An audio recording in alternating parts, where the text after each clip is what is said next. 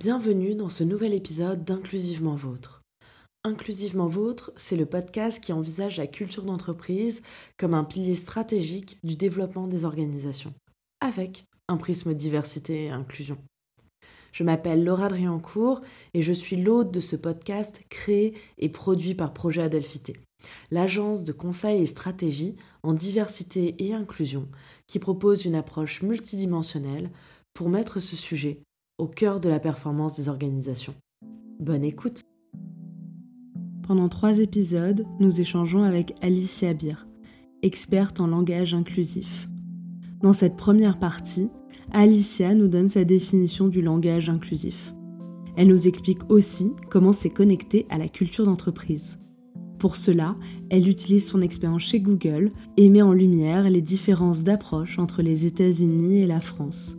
Bonne écoute Bonjour Alicia, comment ça va? Très bien, et toi? Ça va très bien aussi et je suis ravie de t'accueillir dans ce nouvel épisode d'Inclusivement Vôtre. Et pour commencer, je te propose de te présenter. Je m'appelle Alicia Bir, ça fait une vingtaine d'années que je travaille. Euh, j'ai commencé ma carrière plutôt dans les industries créatives, la musique, la mode, euh, l'édition. Et puis euh, j'ai fait un passage par l'entrepreneuriat et j'ai rejoint il y a une dizaine d'années l'entreprise Google à Paris, euh, où je travaillais sur les questions euh, d'études de, comportement de consommation. Oh cool, super intéressant. Et ça tombe bien, ma première question, c'est en quelques mots, comment tu définirais la diversité et l'inclusion? Alors, pour moi, la diversité, c'est un état. On ne peut pas dire d'une entreprise qu'elle fait de la diversité, une entreprise, elle est diverse ou elle ne l'est pas. Et donc, de manière générale, la diversité dans une organisation, c'est simplement pour moi le fait de ressembler à la société dans laquelle on vit. Euh, la société française, elle est composée de personnes qui ont des profils très variés, que ce soit en termes évidemment de genre, d'orientation sexuelle, de race, de classe, tout ce que tu veux. Une entreprise diverse, c'est une entreprise qui ressemble à la société française, mais aussi de manière euh, plus euh, générale, qui recherche tout simplement à accueillir des personnes qui ont aussi des profils de comportement, de personnalité qui sont variés et qui sont complémentaires. L'inclusion, c'est pas un état pour moi, l'inclusion, c'est un comportement. Euh, c'est une démarche active qui vise à faire en sorte que ces personnes dans ces organisations puissent donner le meilleur d'elles-mêmes, puissent se sentir épanouies euh, et tirer profit, et je vais dire à dessein, tirer profit de la richesse en fait et de la complémentarité des profils. Et je rajouterais qu'en France, on parle beaucoup de diversité et d'inclusion, mais dans le monde anglo-saxon, on rajoute souvent un E entre le D et le I, on parle de diversité, d'équité et d'inclusion. Et c'est une chose que j'ai emportée avec moi euh, en quittant Google.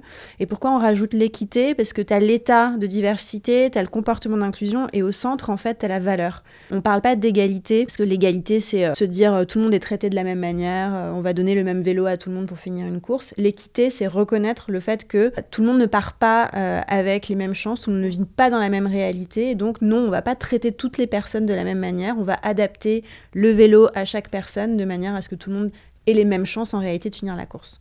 Donc pour moi, j'aime bien, j'essaie de, m'astreindre à dire diversité, équité et inclusion, parce que l'équité, c'est vraiment la valeur fondamentale sur laquelle repose le, tout. Merci beaucoup pour ce partage. Je trouve ça intéressant euh, et pas surprenant en même temps que la notion d'équité vienne aussi du monde anglo-saxon, parce que quand on regarde, le droit anglo-saxon est fondé sur cette notion d'équité. Il y a beaucoup de jugements qui rajoutent en fait à la loi. Les juges anglais, à la différence des juges français, les juges anglais ont le droit de faire du droit. En France, les juges français n'ont pas le droit, ils sont censés uniquement appliquer le droit. Et ça, ça s'explique par l'histoire, et notamment parce qu'en France, on applique le droit romain à la base, enfin, on a été euh, beaucoup influencé par le droit romain, et en Angleterre, en fait, les jugements étaient euh, rendus par les juges, mais vraiment par région, et c'est après par la démarche de certains rois anglais où il y a une volonté d'unification du droit, mais ça reste un droit oral à la base, c'est-à-dire on prend en compte la situation et on applique une certaine équité, et derrière c'est la cour, euh, leur cour suprême qui, va uniformiser ça, mais le, droit à la base était un droit oral, et à la différence du droit écrit qui est voté, en fait même s'il y avait du droit voté effectivement, mais au quotidien, on était sur du droit oral. Et donc il y avait cette notion d'équité hyper présente qu'on ne retrouve pas autant en droit français, qui commence un peu euh, depuis quelques années à vraiment s'implanter un peu plus, mais qui n'est pas là, et c'est aussi pour ça d'ailleurs que les euh, dommages et intérêts peuvent être beaucoup plus élevés dans des pays à culture euh, de droit anglo-saxon, plutôt qu'en pays avec de la civil law, parce qu'on va chercher vraiment à remettre juste le montant qui a été perdu. Et tu aurais un exemple? Tu parlais donc de, de pratiques dans les, dans les entreprises américaines qu'on trouve exagérées en France Ouais, par exemple, je me souviens qu'on avait eu beaucoup de discussions au moment où euh, on avait euh, reçu euh, des formations, parce qu'il y a plein de formations que tu dois faire de manière obligatoire ou pas, ça dépend desquelles, mais notamment sur les sujets de diversité, d'équité et inclusion, on a des formations obligatoires. Et on avait une formation obligatoire sur la question du racisme. Mhm. Donc évidemment, la question du racisme prise avec un angle américain ou états-unien et un angle franco-français, c'est pas du tout la même chose. Et il y avait des personnes, culture française, mhm. qui avaient été choquées de la manière dont on présentait en fait le racisme avec cet angle américain en disant mais ça peut pas du tout marcher chez nous. Euh, on a alors le melting pot, je pense que c'est une, idée qui est en fait euh, pas opérante non plus pour les États-Unis, mais en fait on a cette idée là qu'on connaît mal en fait de la culture américaine. On se dit bah, nous on peut pas euh, appliquer de la même manière cette formation sur la question du racisme, ça n'a pas de sens, universalisme et compagnie. Donc ça c'est très concret et ça montre comment dans une entreprise internationale globale il n'est pas évident de penser une stratégie qui soit unifiée parce que localement, en fait, la culture des gens va faire que tu vas recevoir les contenus de manière différenciée. Parfois même, ça va créer de la résistance parce que ça crée le sentiment que l'entreprise n'a pas compris les spécificités locales et n'a pas fait l'effort aussi d'apporter la pertinence locale que tu veux avoir dans une formation. Merci beaucoup euh, pour cet exemple. C'est vrai que nous, c'est quelque chose qu'on revoit souvent euh, du côté de projet adapté, selon comment on parle de racisme. On voit qu'il peut y avoir des réticences. On entend des salariés parfois dire Oui, mais ça, ça fonctionne pas sur le contexte français.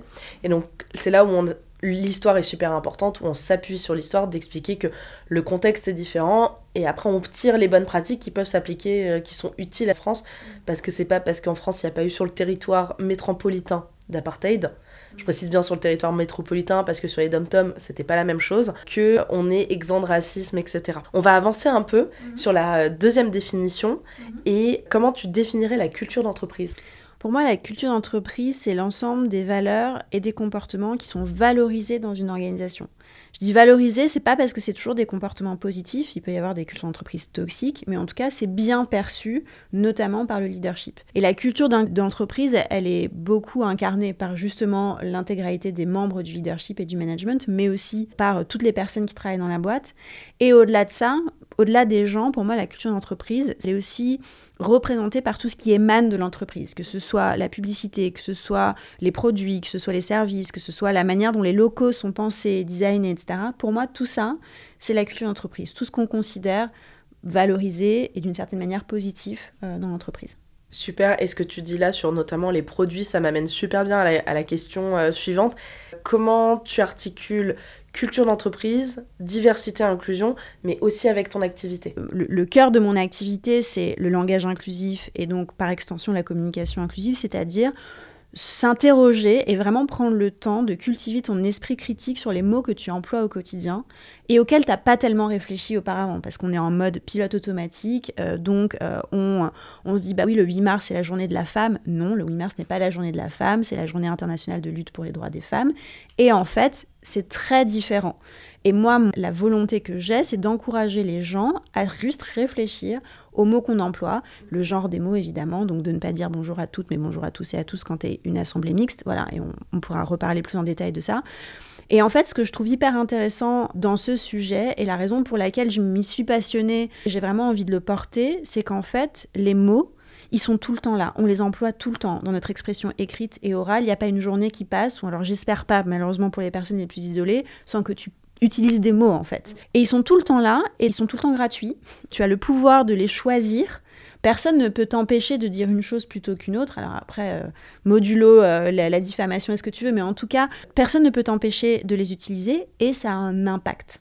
Les mots ont un impact et on en reparlera. Utiliser certains mots plutôt que d'autres, spécifiquement pour parler des personnes, utiliser le genre de certains mots plutôt que d'autres, ça a un impact sur ta représentation du monde. Donc c'est là que j'en viens à répondre à ta question plus précisément.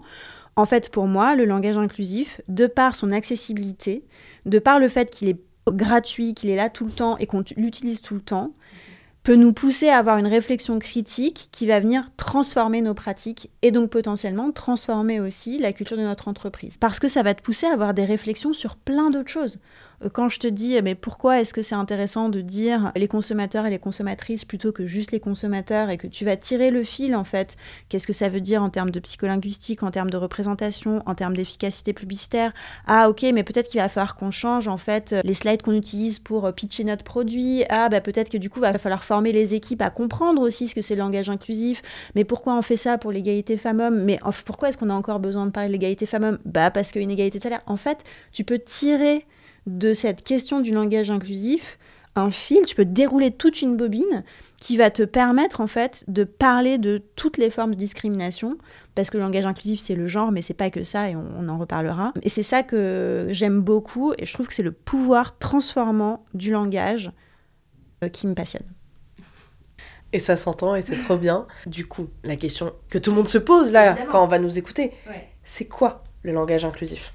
Alors, moi j'utilise l'expression de langage inclusif et pas écriture inclusive, et je t'expliquerai pourquoi, pour désigner un ensemble de pratiques qui va permettre de représenter aussi justement que possible toutes les personnes, quel que soit leur genre, quelle que soit leur identité, en ayant une attention particulière pour les mots qui désignent ces personnes, et aussi pour la manière d'écrire, donc les accords grammaticaux, la syntaxe, etc. Euh, et ça à l'écrit et à l'oral.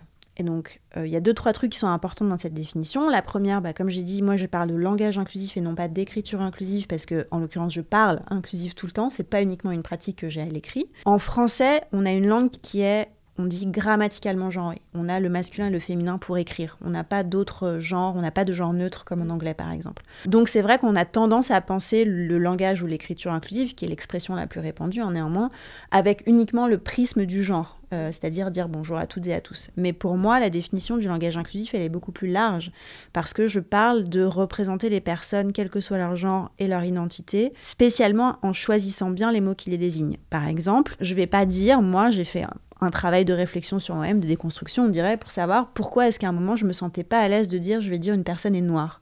Je disais toujours, elle est black, elle est renoir, voilà, tu contournes euh, l'adjectif qui pourtant désigne la couleur de la peau de la personne que tu as en face de toi. Bah ça, pour moi, c'est du langage inclusif aussi. De, choisir euh, de dire d'une personne qu'elle est trans ou transgenre éventuellement, plutôt de dire qu'elle est transsexuelle, qui est un mot qui n'est plus du tout aujourd'hui utilisé par la communauté des personnes qui en font partie, pour moi, c'est aussi du langage inclusif. Donc tu as un peu deux facettes. La face genre, masculin-féminin, qui est très vrai en français dans les langues grammaticalement genrées, mais tu as aussi toute la phase de bien choisir les mots qui décrivent surtout l'identité des personnes, euh, et c'est ça le langage inclusif. C'est intéressant, toute la partie sur effectivement dire noir plutôt que black. Et, euh, je me rappelle, j'avais une, une amie, euh, j'avais reprise une fois parce qu'elle disait black, elle me disait bah, je pensais que c'était moins raciste. C'est exactement la conclusion à laquelle j'y suis arrivée en écrivant, parce que j'aime beaucoup écrire et l'écriture est un outil en fait qui permet aussi euh, aux personnes à qui c'est accessible de réfléchir sur soi-même. Et, en effet, ce que j'ai réalisé pour moi, qui je pense doit valoir aussi pour d'autres personnes, c'est que tu peur pour passer par là pour, euh, raciste, mais tu as peur de passer pour raciste parce que tu as intériorisé le fait que être noir est déjà moins bien en fait qu'être blanc dans la société dans laquelle on vit qui est de manière systémique raciste. Et donc tu veux pas froisser non plus les gens qui sont en face de toi. Mais moi je suis blanche de peau donc je suis pas une personne concernée par le racisme. Mais donc j'avais intériorisé un truc que j'avais pas intériorisé. Et puis après euh, moi je parle avec des personnes noires à qui ça ne pose aucun problème qu'on dise black. Mais peu importe en fait. Elle, elle je respecte leur choix d'être nommées de la manière dont elles veulent être nommées. Donc après, jamais personne m'a dit je veux que tu me dises black plutôt que noir en général. Mais moi, en tant que personne blanche, euh, j'utilise le mot qui me semble être le plus précis et que par ailleurs, plein de personnes noires et notamment militantes disent préférer à tout autre mot.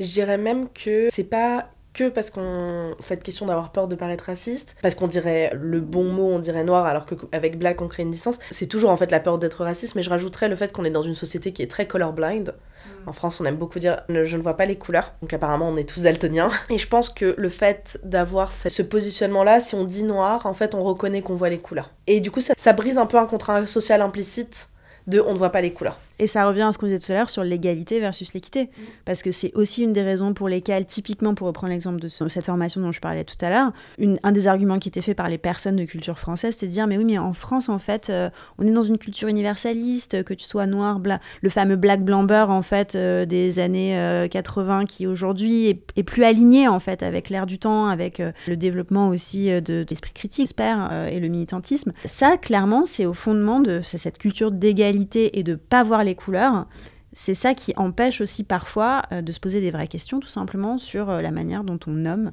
la réalité et surtout, encore une fois, dont on nomme les personnes.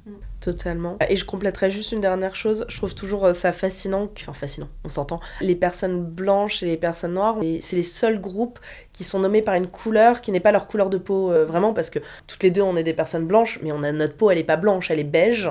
Et les personnes noires, elles ne sont pas noires, elles ont une peau marron. Et je trouve ça assez intéressant parce que c'est les deux seuls groupes racialisés. On est blanc il y a aussi une racialisation, mais on ne la subit pas, on en bénéficie. Et on est les deux seuls groupes où en fait il n'y a pas une couleur. Alors je, ne parlerai pas pour les personnes asiatiquées parce que le terme a été clairement identifié comme raciste. Mais du coup, pour les personnes blanches et pour les personnes noires, on est toujours sur cet enjeu de couleur, alors que ça ne représente pas véritablement nos couleurs et on voit nos couleurs de peau, bien entendu. Euh, et on voit par ça qu'on est vraiment dans de la construction sociale en fait. Et euh, peut-être juste une petite anecdote euh, sur un mot, tu vois, qui est intéressant, qui est plutôt issu du vocabulaire informatique, mais tu vas dire blacklisté et whitelisté. Mm. Euh, pour dire on va autoriser euh, par exemple une personne ou euh, même un programme informatique à accéder à un autre programme. Donc blacklisté t'as pas le droit, whitelisté t'as le droit. Et ben en fait chez Google il y a plusieurs années on a supprimé en fait ce mot du vocabulaire utilisé notamment pour le développement et dans le langage informatique de manière générale. Pardon aux informaticiens et informaticiennes qui m'écoutent et qui s'arrachent les cheveux sur mon langage non précis pour le coup.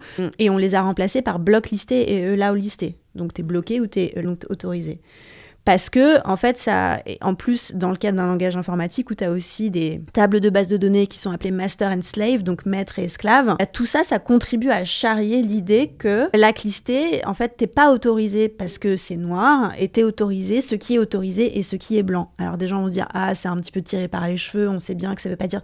Mais en fait tout ça participe en fait d'un même magma on va dire raciste dans lequel on baigne sans s'en rendre nécessairement compte et je trouve que c'est intéressant de voir jusqu'où le langage inclusif se niche dans des endroits ou dans des jargons qui sont spécifiques à certains métiers et que là aussi, en fait, ça peut se détricoter.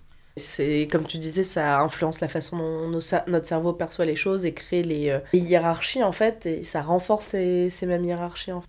Et tu as commencé un peu à rentrer euh, dans, ce sujet-là, mais ma question suivante c'est comment on peut utiliser le langage inclusif pour transformer les pratiques? Alors déjà, ce qu'il faut dire, c'est euh, pourquoi en fait on fait ça? Pourquoi est-ce que c'est pas juste ma petite passion de dire il faut cultiver son esprit critique? C'est parce que ça a une forme d'efficacité. Quand je dis que les mots qu'on emploie euh, ont un impact sur notre manière de nous représenter le monde, je te demande pas de me croire sur parole ou aux personnes qui nous écoutent de me croire sur parole. C'est pas un argument idéologique, c'est un argument scientifique. Ça fait 50 ans que tu as un champ qui s'appelle la psycholinguistique, donc qui étudie les rapports entre la manière dont on s'exprime, les mots qu'on utilise et notre représentation du monde, qui démontre par A plus B systématiquement que par exemple quand tu vas employer des mots au masculin dit générique, ça va représenter dans ta tête plutôt des hommes. Exemple très concret, si je te dis cite-moi deux écrivains célèbres, tu vas plus facilement penser à des noms d'hommes que si je te dis cite-moi deux écrivains ou écrivaines célèbres. Et d'ailleurs, on a compté, on a fait le test sur plein de métiers. Et quand tu dis cite-moi deux écrivains ou écrivaines célèbres, tu auras trois fois plus de noms de femmes citées que quand tu dis deux écrivains célèbres. C'est très concret, c'est basique, c'est des faits, c'est des chiffres, c'est de la science. Après, si on ne croit pas la science, c'est un autre sujet dont nous ne parlerons pas aujourd'hui. Mais c'est pour ça qu'on le fait en fait. C'est parce que concrètement, les mots que tu emploies ont un impact sur ta représentation du monde. Euh, du coup, j'ai perdu le fil de ta question. Pardon. Donc je disais ça parce que si en fait on se dit un des enjeux d'une entreprise, c'est l'égalité salariale par exemple. D'ailleurs, prix Nobel qui vient d'être attribué euh, enfin euh, à une femme qui a travaillé sur les questions de compréhension de où viennent ces fameuses inégalités salariales, parce qu'on n'avance pas très vite, hein, même pas du tout, on n'avance pas en réalité. En fait, quand tu fais partie d'une entreprise, à part si tu es DRH ou si tu es dans le leadership, c'est difficile pour toi d'avoir un impact sur l'égalité salariale. C'est pas facile, hein. tu peux, mais c'est difficile. Alors que le langage, comme j'ai dit tout à l'heure, en fait, tu l'as avec toi. Donc déjà, si tu commences, euh, quelle que soit ta position dans l'organisation, à réfléchir aux mots que tu emploies et à utiliser euh, les mots au masculin et au féminin, par exemple, en fait, tu peux avoir un impact sur la représentation des gens. Alors évidemment, ça prend du temps. C'est pas un reproche qui est fait par certaines personnes qui, comme moi, défendent le langage inclusif, c'est dire ah, ça va les féministes, vous devriez avoir mieux à faire que euh, nous faire changer deux trois mots par-ci par-là. C'est pas ça qui va changer le quotidien des femmes. Non, mais patriarcat, c'est un système, en fait. Donc il faut le prendre par tous les bouts. Et ça paraît curieux de ne pas le prendre aussi par le socle de tout qui sont les mots qu'on utilise.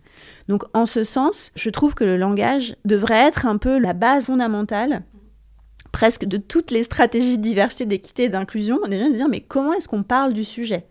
Comment est-ce qu'on parle de l'égalité femmes-hommes ou de l'égalité homme-femme. C'est déjà pas la même chose. Parce que l'ordre de mention, donc le fait de mettre un mot avant un autre, ça a du sens en fait. Donc déjà, juste de réfléchir à ça. On parle d'égalité salariale, mais comment est-ce qu'on parle en fait des salariés, femmes et hommes, dans notre communication interne? Comment est-ce qu'on recrute? Et ça, on en reparlera parce que ça fait partie des pratiques qui, à mon sens, sont probablement les plus transformatrices.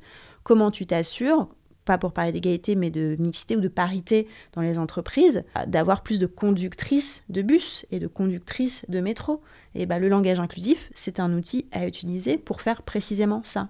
Donc en fait, il y a plein d'endroits dans une boîte où ça peut venir influencer, pas que les RH à proprement parler. Et c'est pour ça que je trouve que c'est un outil qui a vocation à être plus largement utilisé. Pour comprendre les dynamiques de discrimination et d'oppression, il est essentiel de connaître l'histoire de leur développement. Cela permet de comprendre pourquoi en France, on a autant encadré les statistiques ethniques et qu'on préfère ne pas voir les couleurs. Et pourquoi, aux États-Unis, il est parfaitement normal de remplir des questionnaires demandant si on est noir, blanche, asiatique, etc. C'est comme ça qu'on peut créer des sensibilisations et des stratégies diversité, équité et inclusion qui prennent en compte les spécificités locales. Mardi prochain, dans la deuxième partie de notre échange, Alicia nous présente l'histoire des évolutions de la langue française et de la démarche derrière le langage inclusif. Nous espérons que cet épisode vous a plu. Vous pouvez nous retrouver sur toutes les plateformes d'écoute, mais aussi sur le site www.projet-du-milieu ainsi que sur la page LinkedIn et Instagram de Projet Adelphité. Tous vos likes, partages, commentaires sur toutes les plateformes d'écoute ainsi que vos 5 étoiles sur Apple Podcast soutiennent notre travail. À très bientôt pour un nouvel épisode d'Inclusivement Vôtre.